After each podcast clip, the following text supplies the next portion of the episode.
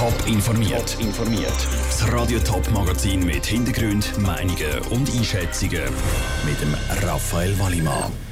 Wie die Pfadi Winterthur den eigenen Konkurs verhindern und wie die Nationalräte die Experten zum EU-Rahmenabkommen gelöchert haben, das sind zwei von den Themen im Top informiert.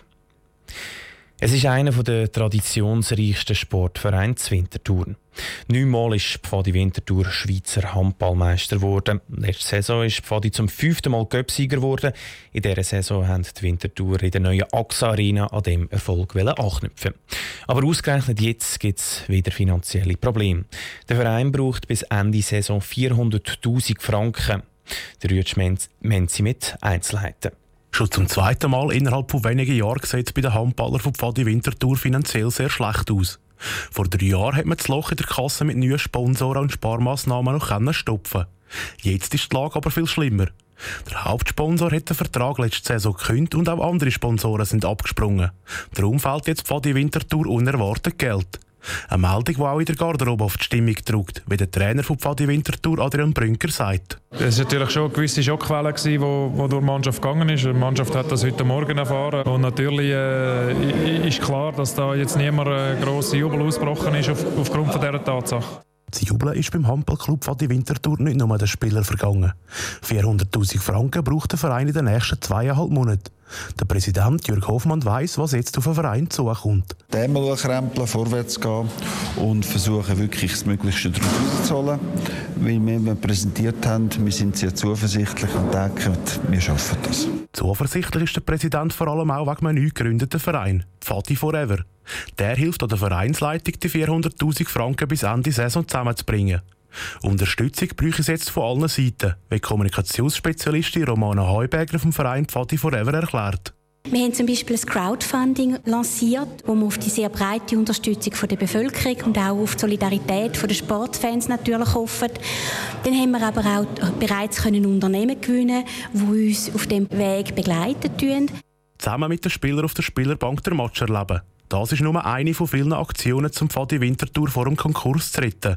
Aber nicht nur kurzfristig will der Verein Pfadi Forever die Handballer unterstützen, auch in Zukunft wollen sie helfen. Die Idee von unserem Verein oder von den Leuten, die sich jetzt hier engagieren, ist tatsächlich, Pfadi zusätzliche Women oder Manpower zur Verfügung zu stellen. Und eben, wie gesagt, wir haben ein sehr breites Netzwerk, das wir einbringen und wo wir auch hoffen, wirklich so einen Schneeball, eigentlich ganz einen Haufen Marketing-Leute für Pfadi zu generieren. Zuversicht beim Präsident, Trainer und auch beim neuen Verein Pfadi Forever ist gross, dass auch nächste Saison noch Handball gespielt wird zur Winterthur. Der Beitrag von Ruth Schmenzi. Alle Informationen zu der finanziellen Misere von Pfadi Winterthur gibt es auf toponline.ch. Der Nachmittag hat es ein Novum in der Schweizer Politik. Zum ersten Mal ist eine Expertenbefragung in einer Kommission live im Internet übertragen worden. Und zwar haben Nationalräte von der Außenpolitischen Kommission prominente Diplomaten und Rechtsexperten zum EU-Rahmenabkommen befragt. Der Michel Eckimann fasst die Fragestunde zusammen. Eine Angst, die ein paar Politiker haben, ist, dass die Schweiz mit dem Rahmenabkommen an Souveränität könnte verlieren könnte.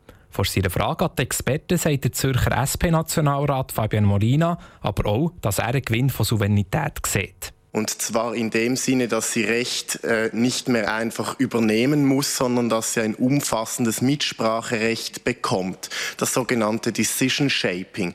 Könnten Sie ausführen, wie das vonstatten gehen würde und auch welche Akteure in der Schweiz da genau involviert wären? Die Antwort liefert der Europarechtsprofessor Matthias Sösch. Das macht die Schweiz heute schon. Sie macht es zum Teil gestützt auf, könnte beinahe sagen, Gewohnheitsrecht dass wir schon heute dort, wo eben abkommensrelevantes neues EU-Recht geschaffen wird, dass unsere Verwaltung dort in Brüssel insbesondere eben tätig werden kann. Der Zürcher SVP-Nationalrat Roger Köppel hat Angst, dass die Schweiz mit sogenannten Guillotinen zu Verträgen könnte drängt werden und fragt darum. Sind Sie mit mir einig, dass diese Vervielfachung, diese Multi-Guillotine, die der Schweiz da aufgenötigt wird, unser Land noch viel enger an die EU fesseln würde, als es heute schon der Fall ist. Die Antwort liefert der langjährige Präsident vom EFTA-Gerichtshof, der Karl Baudenbacher. Es ist ganz klar, dass dieses Abkommen darauf abzielt, die Schweiz enger an die Europäische Union zu binden. Und zwar auf verschiedenen Ebenen. Bei der Rechtsübernahme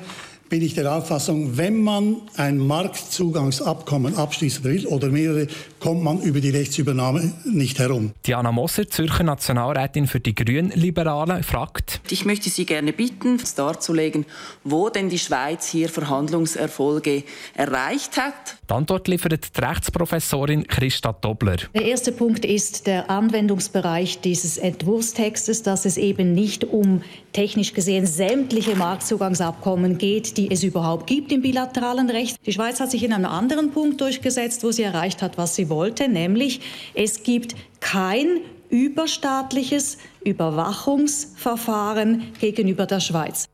Christa Dobler im Beitrag von Michel Eckimann. Der Entwurf zum Rahmenabkommen liegt im Moment öffentlich auf. Die EU hat der Schweiz ein Ultimatum bis Mitte Jahr gesetzt. Das Rahmenabkommen soll alle institutionellen Fragen zwischen der EU und der Schweiz regeln.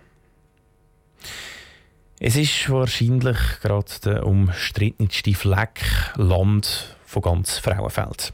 Eine grüne Wiese im Westen der Stadt.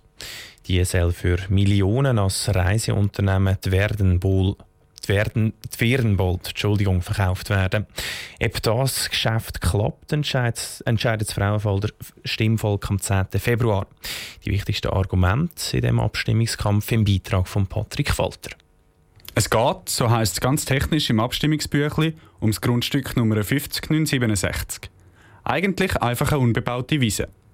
Das Busreiseunternehmen Twernbold wird das Grundstück für knapp 6 Millionen Franken kaufen um dort ein Reiseterminal zu bauen, dazu eine Carparkplatzhalle, eine Wäschanlage, Büros und auch ein Wohnhaus mit 32 Wohnungen. Für den Frauenfelder Stadtpräsident Anders Stockholm ist das Projekt eine riesige Chance. Es ist eine gute Ansiedlung, die man da machen können, weil man schafft auf diese Art, also gerade von Anfang weg, 60 neue Arbeitsplätze im Frauenfeld und mit einem Potenzial von Wachstum äh, bis auf 100 Und äh, das ist ein gutes Gleichgewicht von Wohnen und Schaffen, so wie wir die Entwicklung der Stadt auch wollen. Der Landverkauf ist auch vom Parlament von Frauenfeld klar angenommen worden. Aber eine Gruppe von Anwohnern rund ums geplante Terminal hat 1000 Unterschriften gesammelt, um das Geschäft an Touren zu bringen. Unterstützt werden sie von der Gruppierung Krampf und Hirne.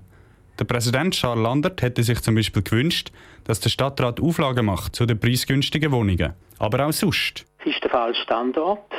Ein Busterminal mit oberirdischem Parkhaus gehört nicht in ein Wohnquartier. Der Bau selber, wenn wir auf den zu reden kommen, der ist ein UFO, ohne Bezug zur Umgebung und ohne stadtplanerisch übergeordnetes Konzept. Und die Sorgen der Anwohner sind mehr als berechtigt. Thema Lärm. Vor allem, weil viel mehr Busse durchs Quartier fahren Der Stadtrat von Frauenfeld rechnet mit etwa 1800 Busfahrten pro Woche.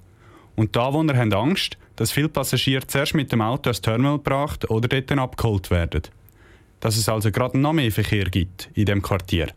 Der Beitrag von Patrick Walter. Am 10. Februar entscheidet das Stimmvolk das Frauenfeld über den Landverkauf. Top informiert, auch als Podcast. Mehr Informationen gibt es auf toponline.ch.